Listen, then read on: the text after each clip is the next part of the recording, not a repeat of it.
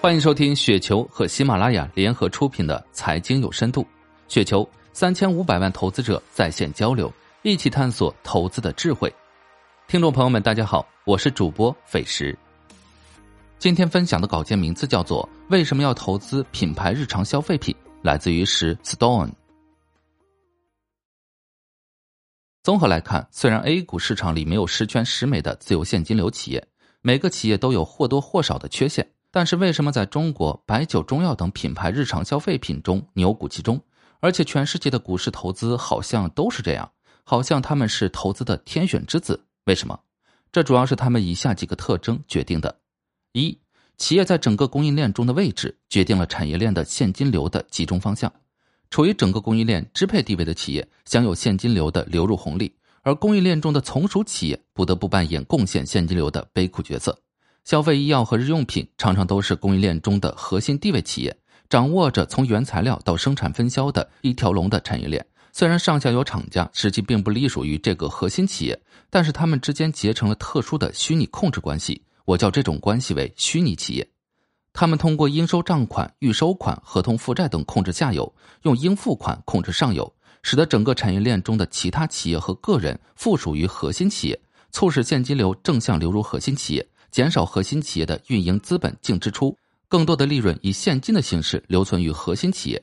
以海天味业为例，二零一五年的应收款忽略不计，应付账款五点八亿，预收款十一点二亿，合计占用上下游供应链十七亿，存货九亿。当年的运营资本累计净支出为负八亿。到二零一九年年末，应收账款依然可以忽略不计，应付账款和合同负债科目合计约五十四亿，存货十八亿。当年的运营资本累计净支出为负三十六亿，这四年来实际的运营资本净现金支出新增为负二十八亿。海天完美的占用了上下游的资金为己所用。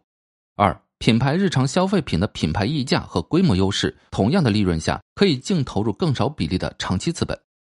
品牌日常消费品直接面对消费者，在消费者心智里占据了更大的份额，从而拥有了相对竞争对手更高的品牌溢价和更大的销售规模。我们举两个例子。例子一：企业 A 成本十元的商品西瓜，市场的普通售价是十一元，利润一元。其中每个瓜需要追加投入长期的土地支出零点五元。那么每个瓜的一元利润，只有百分之五十的自由现金流可以用于分配。企业 B 成本十元的商品西瓜，市场的普通售价是十一元，企业 B 有品牌溢价百分之十，可以卖到十二元，它的利润是两元。因为瓜还是那个瓜，它也一样的需要追加投入长期的土地支出零点五元。那企业 B 的利润，每个瓜就会有百分之七十五的自由现金流可以用于分配。例子二，企业 A 成本十元的商品西瓜，市场的普通售价是十一元，利润一元。因为销量少，每年只能卖一季，其中每个瓜需要追加投入长期的土地支出零点五元。那么这个企业的利润只有百分之五十的自由现金流可以用于分配。企业 B 成本十元的商品西瓜，市场的普通售价是十一元。企业 B 没有品牌溢价，但是销量大，每年可以卖两季，卖两次瓜的利润是两元。它也一样的需要追加投入长期的土地支出零点五元。那么企业 B 的利润也会有百分之七十五的自由现金流可以用于分配。举例的意思就在于，在长期投入一定的情况下，不论是产品拥有溢价，还是增加它的周转频次，都能降低长期资本净支出在利润中的比率，从而变相提高企业的自由现金流比率。这也是为什么品牌的日用消费品的自由现金流普遍较高的原因。三、品牌日常消费品普遍的生产工艺较为稳定简单，不需要高昂的生产设备，更新设备也较少，所以一般的固定资产净投入比较少。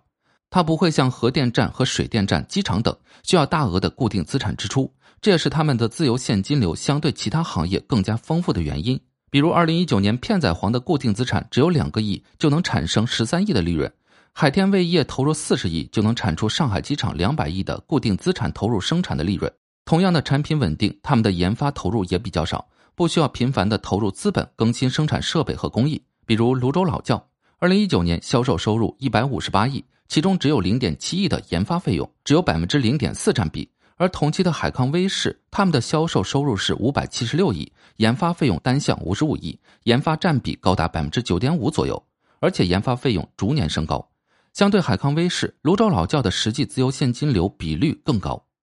品牌消费品的自由现金流比率都较高，自由现金流占比利润的比率越高，企业的价值越高。例如，上海机场，它的成长以新机场的建设为主要的获取增长方式，固定资产是它主要的利润支出方向。二零一九年利润五十二亿，固定资产是两百亿，平均每六年新建一个机场，每年固定资产新增大约二十多亿，它的自由现金流约只有百分之五十。而同样的海天威业利润五十三亿，它的固定资产也是主要的支出项目，但是总资产仅有四十亿，每年净新增固定资产支出五亿不到。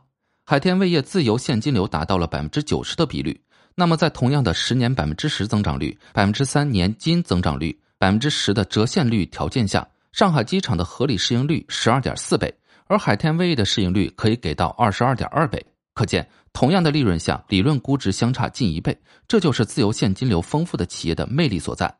品牌日常消费品，不管是以品牌溢价为基础的产品，还是高周转的产品，常常表现出来的财务数据是应收账款少、存货少、应付少、预收多、合同负债多、固定资产支出少、绝对值小、研发少、没有长短期借款和各种融资、净利润率高、分红高且稳定等特点。综合起来，最接近以上表述情况的指标即 ROE 净资产收益率，这也是巴菲特在投资喜事糖果的经验，特别重视高 ROE 的企业，把高 ROE 作为金指标的原因。以上就是今天的全部内容，感谢您的收。